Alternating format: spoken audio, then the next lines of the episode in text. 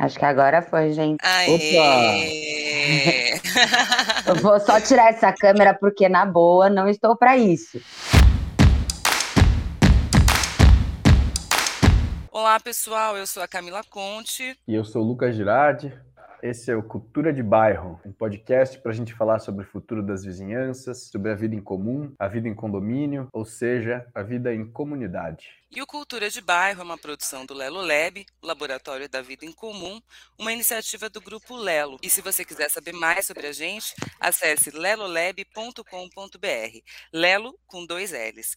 E no nosso site tem tudo sobre o que a gente anda fazendo por aí. Bom, não se esqueça também de clicar em seguir aqui no playlist do nosso podcast, no seu player favorito. Nosso tema de hoje é muito além da construção jornalismo e mercado imobiliário. E para essa conversa a gente convidou a Bianca Zanata, jornalista do Radar Imobiliário do jornal Estado de São Paulo.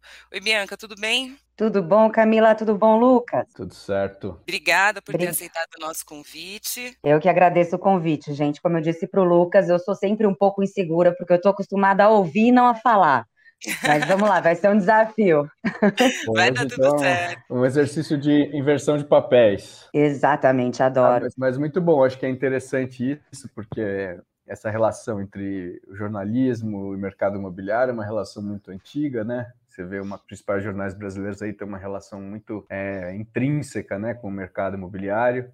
E a gente quer entender um pouco como é que isso funciona, né? Ver como isso está é, tá influenciando o mercado hoje, né? Entender as influências que estão acontecendo no mercado hoje. Bom, mas antes de qualquer coisa, é, a gente queria conhecer um pouco da sua história, do seu percurso profissional, como é que você chegou no jornalismo, como é que você vê essa profissão, contar um pouco dessa sua relação aí com, com esse trabalho. Bom, perfeito. Vamos lá. Na verdade, o jornalismo entrou na minha cabeça quando eu era bem pequenininha, porque meu lance sempre foi escrever. Falo que a única coisa que eu sempre soube fazer é, relativamente bem escrever. Hoje eu também estou no caminho de cozinhar, mas ainda aprendendo. E daí eu tive a sorte, então, de ser daquelas pessoas que sabem o que querem fazer desde novinhas. Ao contrário do meu irmão, por exemplo, que começou fazendo química e hoje está fazendo doutorado em literatura medieval, imagina. Então, eu entrei no jornalismo, mas assim, muito saber para que área eu iria, se, que veículo, que tipo de. É, enfim, no que, que eu gostaria de trabalhar como jornalista. E daí eu fiz uma trajetória bem louca, né, gente? Assim, comecei pela gastronomia, fazendo resenha de gastronomia para Playboy, né? A extinta revista Playboy. É, trabalhei bastante assessorias de imprensa, nessa, imprensa nessa área.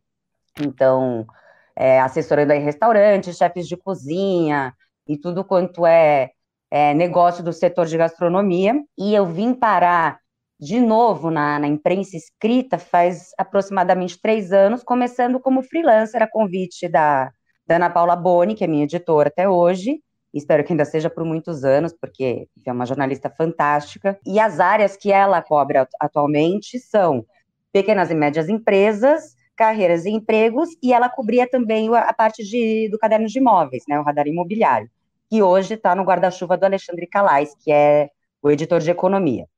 E, enfim, eu me dei muito bem com esses temas e estou descobrindo cada vez mais coisas. Então, é, enfim, é uma área, são áreas que interessantemente conversam bastante umas com as outras. E o setor imobiliário ele está cada vez mais engajado em algumas coisas e acordando para certas realidades que esses outros setores que eu cubro já estão numa corrida mais avançada. Então, tem sido um, um diálogo interessante entre, entre essas temáticas. Mas a minha história é mais ou menos essa, e como toda jornalista, eu escrevo bula de remédio, faço tradução, enfim, tudo que cai no, no colo, porque o jornalismo, apesar de ser uma profissão super fascinante para quem realmente curte, é uma profissão bem difícil, né? A gente é um mercado muito complicado, é, em termos de colocação, de remuneração, é, é super difícil, assim.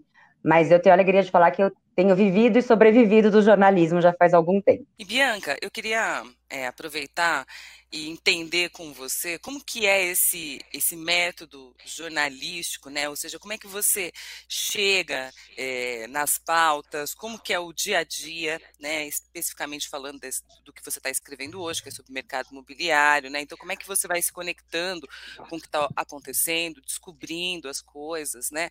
Para trazer e deixar também, né? A coluna viva, trazer coisas diferentes, sair um pouco do lugar comum, né? Porque eu, eu vejo que, que no seu espaço lá no estado de São Paulo, você sempre traz coisas novas que estão acontecendo, né? Rompe um pouco aquela, aquele jeito mais tradicional de falar do mercado imobiliário. Então eu queria entender Perfeito. como que é esse seu dia a dia, essa busca, essa seleção de pauta, como é que você descobre as coisas? Então, Camila, são dois caminhos, né? Um é principalmente leitura e pesquisa constante, então é, sete dias por semana, 24 horas por dia, você ficar vendo o que está rolando por aí, o que, que, tem de novidade, não só no Brasil, mas no mundo. E o segundo braço disso são justamente as empresas, as, as assessorias de empresa, é, de imprensa, a parte de comunicação das incorporadoras, às vezes de, de administradoras de condomínios, enfim, todo o setor busca comunicar o que está acontecendo, o que está sendo feito de novidade. E isso, para mim, é muito importante, porque é óbvio que você tem que fazer uma.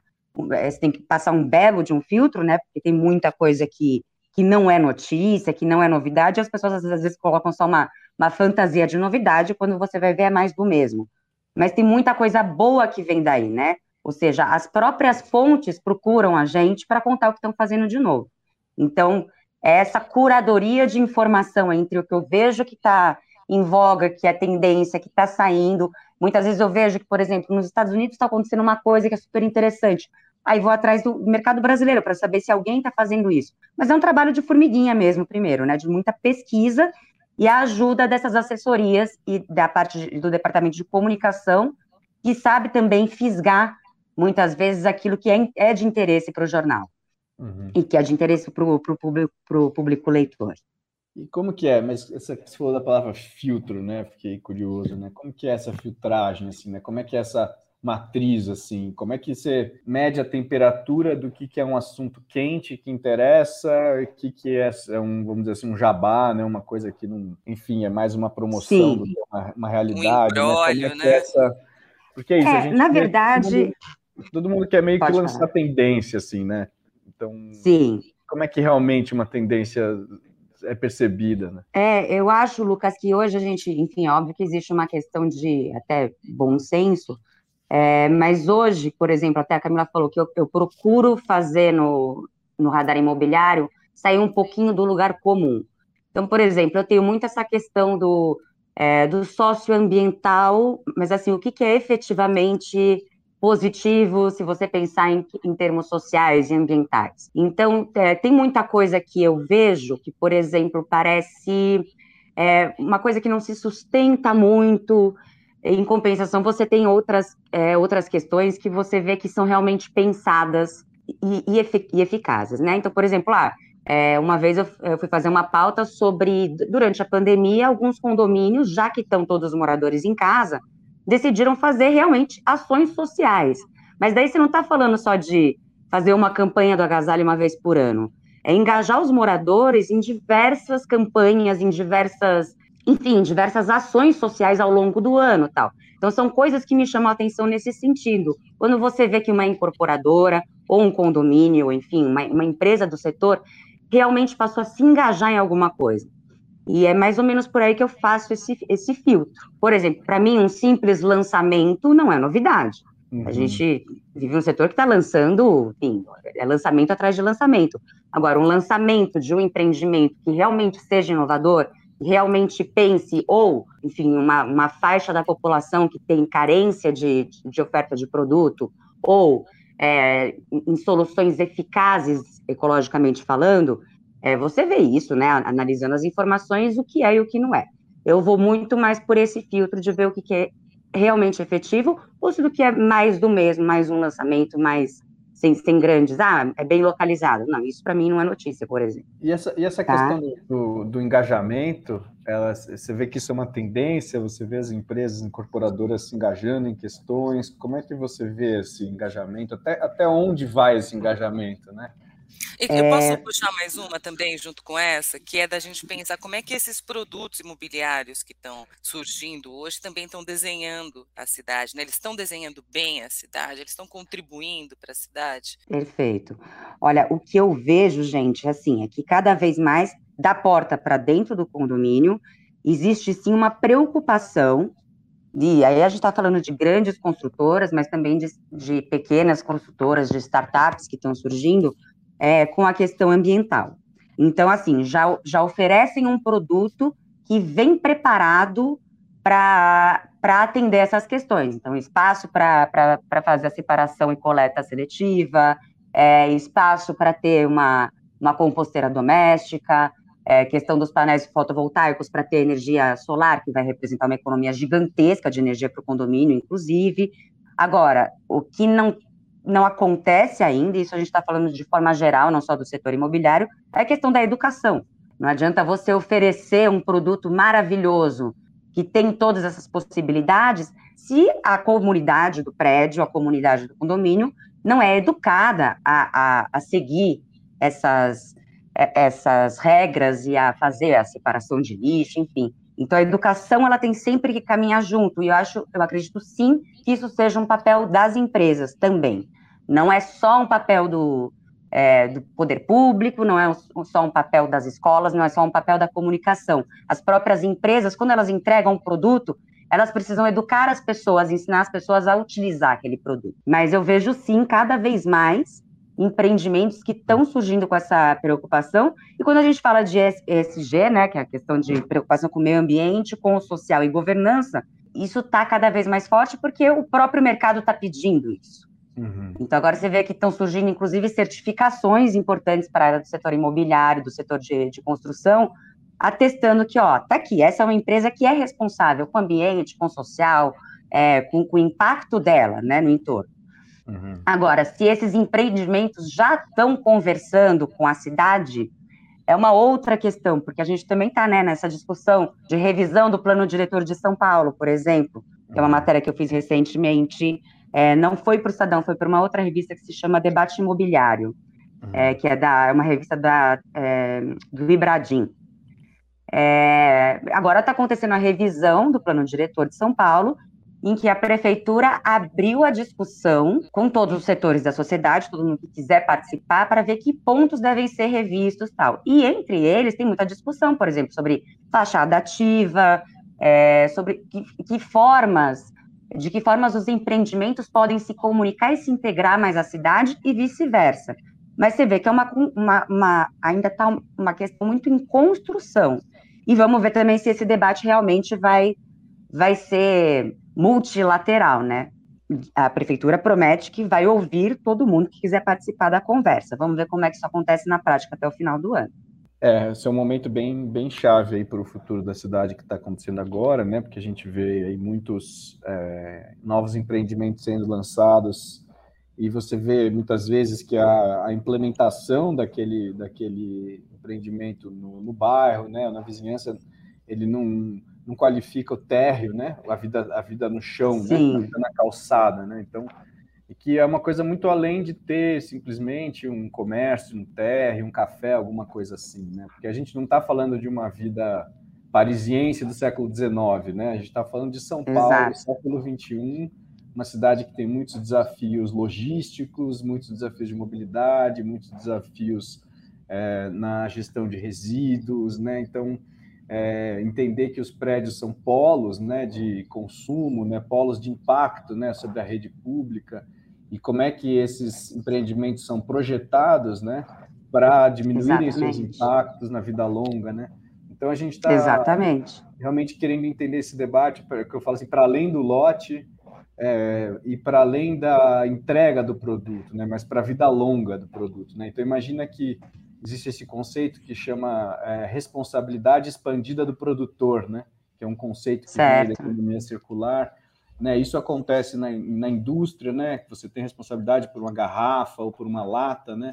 mas como é que é isso para o mercado imobiliário? Você vê alguma coisa já nesse sentido, Bianca? Já viu alguma coisa assim?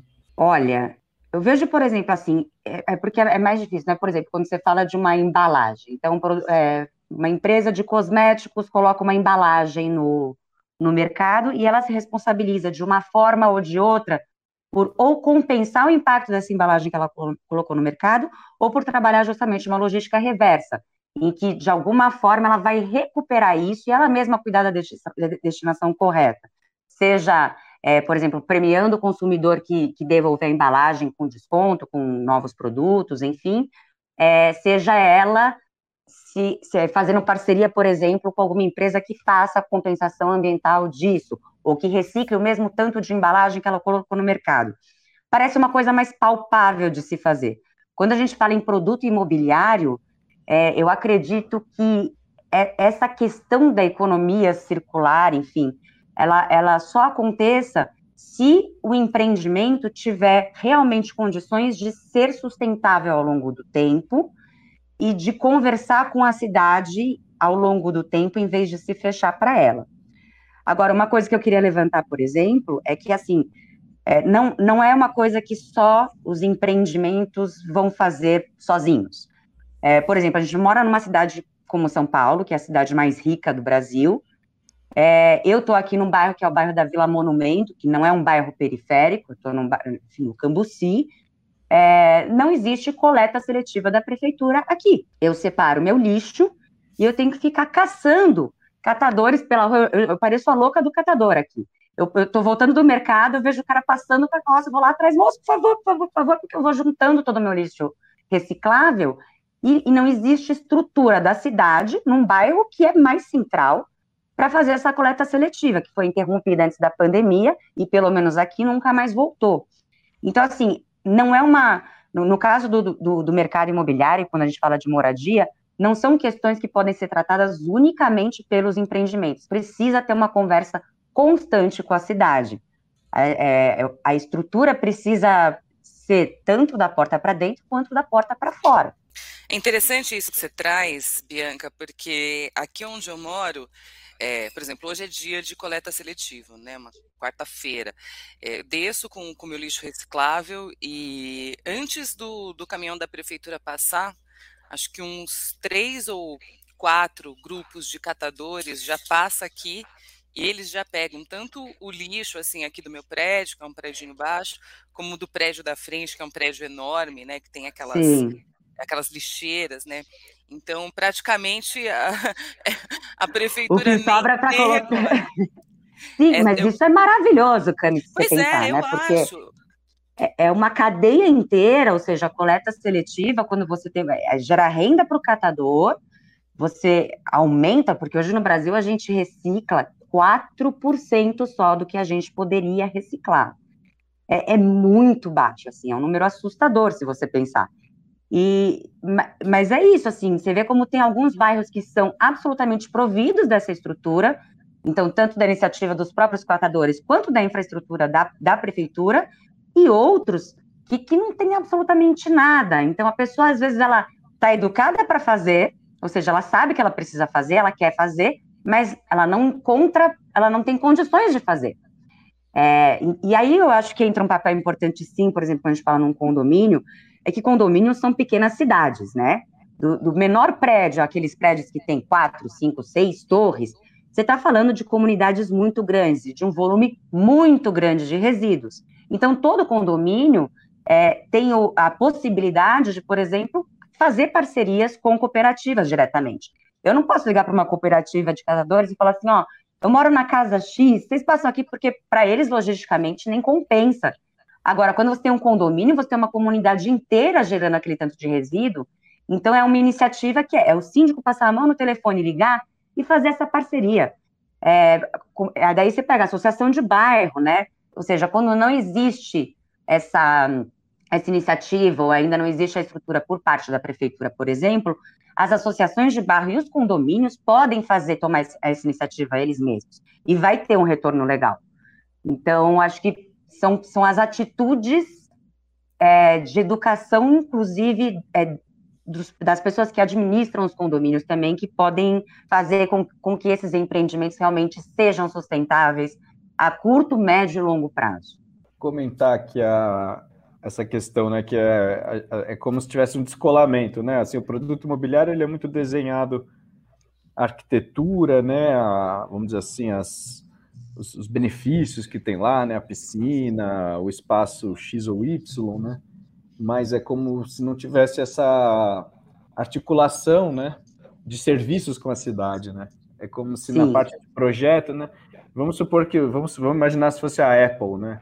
Então Steve Jobs desenha um celular, mas ele não desenha é, a relação com a internet ou com o iTunes, né, ou com a App Store, né, como se não tivesse uma relação com, com o ecossistema onde está inserido, né. Então é interessante Exatamente. ver, né, que é um produto que tem muito investimento, tem muito planejamento, mas ele se ele se integra muito pouco com a rede é, metropolitana, né? Exatamente, Lucas. E tem uma outra coisa que eu achei interessante, que é uma coisa que me chama muita atenção, e eu tô louca para ver o que, que vai ser daqui a 5 ou 10 anos, mas nesse contexto da pandemia, por exemplo, você vê que começaram a surgir N empreendimentos pensados no, no cenário pandêmico, né? Então, ah, isso é, é muito que se fala, né? Algumas tendências, algumas práticas surgiram na pandemia e vieram para ficar. A digitalização é uma delas. Mas algumas coisas que eu acho interessante, por exemplo, é o espaço, o espaço de delivery dos prédios. Agora, todos os lançamentos têm esse espaço de, de delivery, um elevador para delivery, levando em consideração que, mesmo num cenário pós-pandêmico, as pessoas vão continuar a consumir o delivery no volume que elas estão consumindo hoje. E isso, por exemplo, é uma coisa que eu me pergunto: será? É, será que daqui a dois ou três anos, quando, é, por mais que alguns permaneçam em home office, eu, eu acho muito provável que as empresas e os escritórios voltem a abrir, as pessoas voltem a frequentar, mesmo que em formato híbrido. Então, será que esses empreendimentos criados com esse espaço dedicado unicamente ao delivery, elevadores só para o delivery e tal, realmente estão pensando a, a médio e longo prazo? Ou estão criando uma solução que agora parece ideal, é tudo tecnológico, você não precisa nem ter contato com as pessoas, você faz tudo na, né, no clique do não sei o quê, sobe aqui, desce lá, abre o portão e tal. Mas será que isso realmente vai ser nossa realidade daqui a 5 ou 10 anos? Então, são algumas perguntas que eu me faço, e que realmente são tendências, mas se elas realmente vieram para ficar, não dá para saber. E se fazer isso é uma ideia, um empreendimento desse é uma ideia sustentável, enfim, também não sei dizer é, é uma coisa que só o tempo vai, vai responder, né? É, o prédio acaba virando, né, um fica todo mundo jogando ali um monte de solução sem saber se aquilo realmente é algo do qual as pessoas precisam, como você disse, se é algo que vai fazer sentido a longo prazo, né? Às vezes fica essa impressão de que um, um prédio moderno é um prédio que tem, sei lá, um monte de tecnologias e, e é isso, a gente acaba esquecendo, no fundo a gente precisa priorizar a relação entre as pessoas, né, a conscientização Exatamente. sobre os temas. Mas eu queria saber, é, queria que você comentasse alguns cases específicos, não só de experiências de sustentabilidade nos condomínios, mas também de incorporadoras ou construtoras que realmente estejam comprometidas né, com, com a sustentabilidade, uh, não sei, cases que sejam interessantes, que, que, venham à mente, coisas que você realmente percebeu, assim, né, pesquisando, lendo, escrevendo a respeito, que fazia sentido, que era algo que realmente tinha impacto positivo na vida das pessoas e na cidade. Bom, vamos lá. Sobre condomínios, é, já tem muita coisa legal ao longo desses últimos dois anos. Eu fiz bastante matéria falando com síndicos, moradores e tal, e tem iniciativas que são muito, muito bacanas, assim. É, o síndico que, que decide que vai fazer compostagem doméstica, e, e, daí convence os moradores, porque daí surgem aqueles medos, né? Ah, mas não vai ter cheiro, mas vai não sei o quê. Então, assim, o síndico vai, pega um especialista em, em compostagem, em meio ambiente, vai lá, leva para explicar, mostra o processo, não sei o quê, e quando você vê, começa assim, né? É, um casal de moradores, depois o, o vizinho, depois quando você vê a comunidade toda do prédio é, tá, tá empenhada, engajada naquilo, e principalmente, né, é, uma coisa gera outra, ou seja, tá, e o que, que a gente vai fazer depois com isso que a gente compostou? Bom, a gente vai criar a nossa horta, e daí, por exemplo, eu tenho um, um case de um, de um condomínio, se não me engano, era no Morumbi, eu acho que era no Morumbi, em que eles dedicaram, não lembro se era o andar de cima, sabe quando tem aquela, o prédio não tem uma cobertura, ou não tem área de lazer em cima, tal, então fica aquela laje meio vazia, que às vezes as pessoas só sobem para admirar a vista, Sim. e eles, com potinhos e não sei o que, criaram uma, uma horta, assim, de respeito, e uma horta que serve o prédio inteiro. Então, você, vê o prédio inteiro colhendo desde erva aromática, alecrim, manjericão, tal, até um pé de alface, não sei o quê, e ajudando a replantar e tal, de uma forma muito enfim, co comunitária, né? Você vê que é, tem para todos, não tem ninguém praticando excessos, ninguém está comendo mais do que os outros, e todo mundo ajudando a cuidar, e entendendo o valor daquilo, e entendendo é, o quanto isso é importante não só para a vida do prédio, mas para o planeta, né? A gente começa a pensar de uma forma mais abrangente. Então, cases como esse tem muitos, e eu vejo cada vez mais acontecendo, assim, como os condomínios estão realmente considerando fazer algumas mudanças, até algumas questões mais estruturais mesmo. Por exemplo, a gente fala muito dessa questão da, da, da transição energética, só que isso tem um custo, né?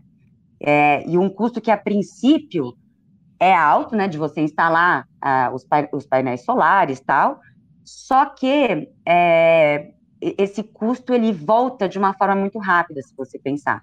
Por exemplo, um, uma placa solar, ela tem vida útil, se não me engano, de aproximadamente 25 anos, é isso, Lucas? Você deve manjar mais do que eu dessa é parte. É isso. E, e assim, então, você faz aquele investimento, só que aí, em, em poucos anos, e assim, estamos falando de um prazo de, sei lá, cinco anos ou até menos, é, o que você já, já vai reaver esse investimento, porque a, a, a economia que você faz de energia é gigantesca. Você paga Ainda mais 95... agora, que a gente está é, pagando muito mais exatamente. caro. Né? Como esse vão se repetir. A gente Com risco de apagão. É. é exatamente. Estava né? todo mundo produzindo pão em casa na pandemia, agora a gente vai começar a produzir energia também. Exatamente. É, e, e, e, assim, a gente está falando, não estamos falando só de condomínio de alto padrão tal. É, outro dia eu estava assistindo a um vídeo no YouTube, também fazendo pesquisa tal, é, de uma casa na periferia de São Paulo, é, em que o morador, enfim, aqueles caras que, sabe, fuçam mesmo, querem entender como é que funciona as regiões, fala, peraí, eu quero saber isso, que com garrafa PET tá aquecendo a água da casa inteira.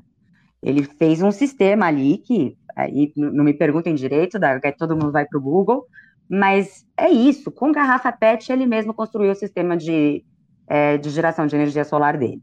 Então, é, é muito impressionante, assim.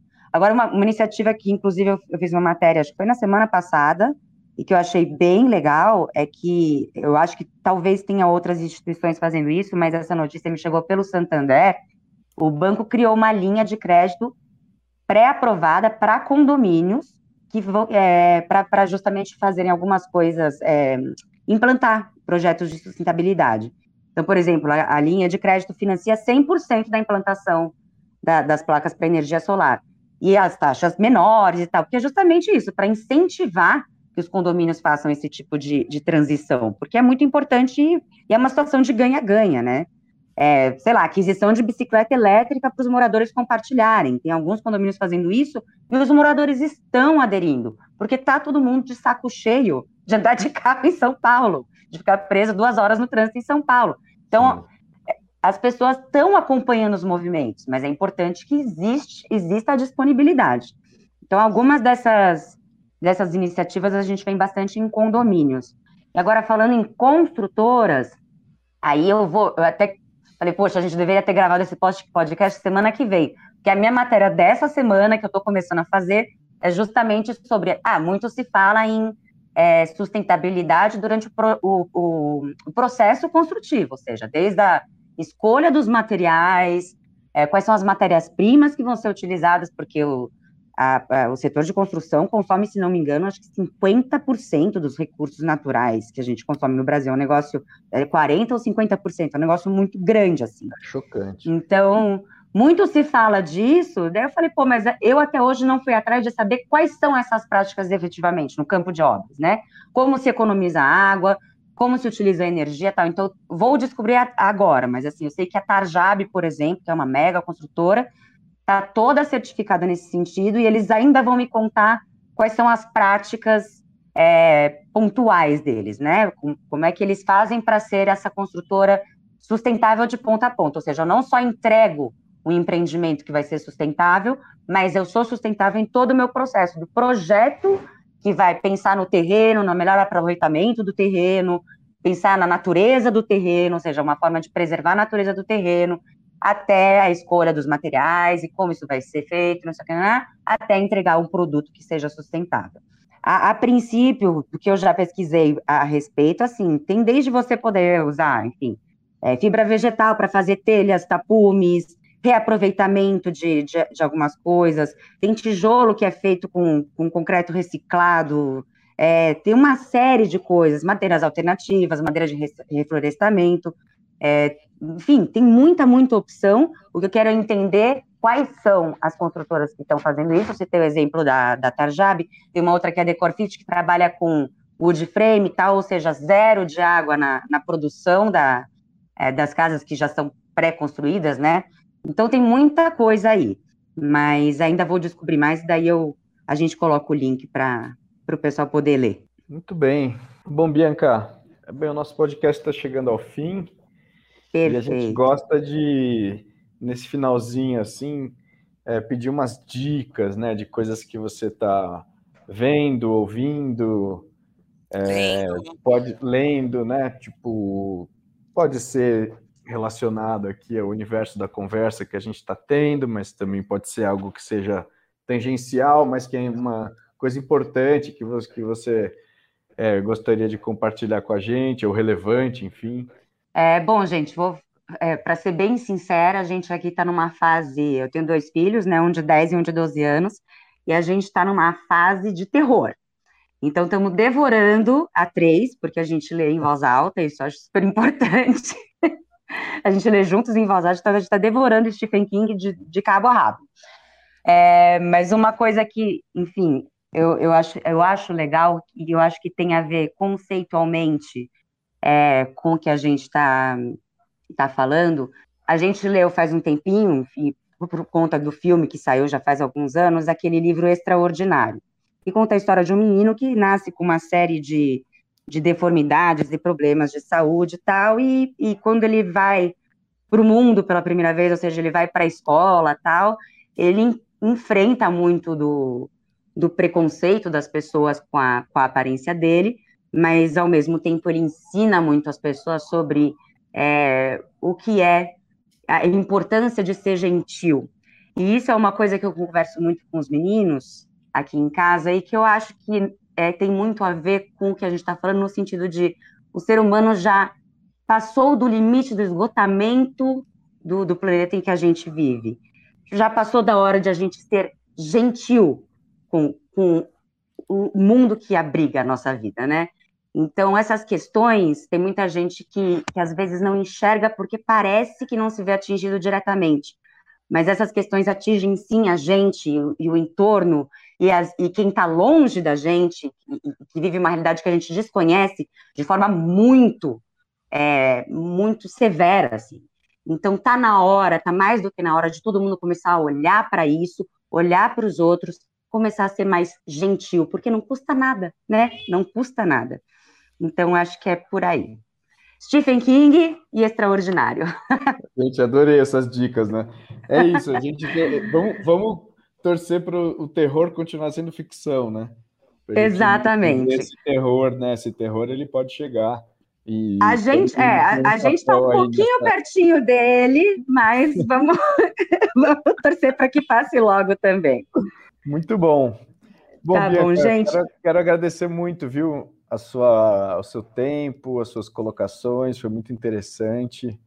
E, Eu que agradeço ah, demais. Aqui, o canal aqui está aberto. É, quando quiser voltar, para a gente alinhar também as, os papos. Sim. Aqui.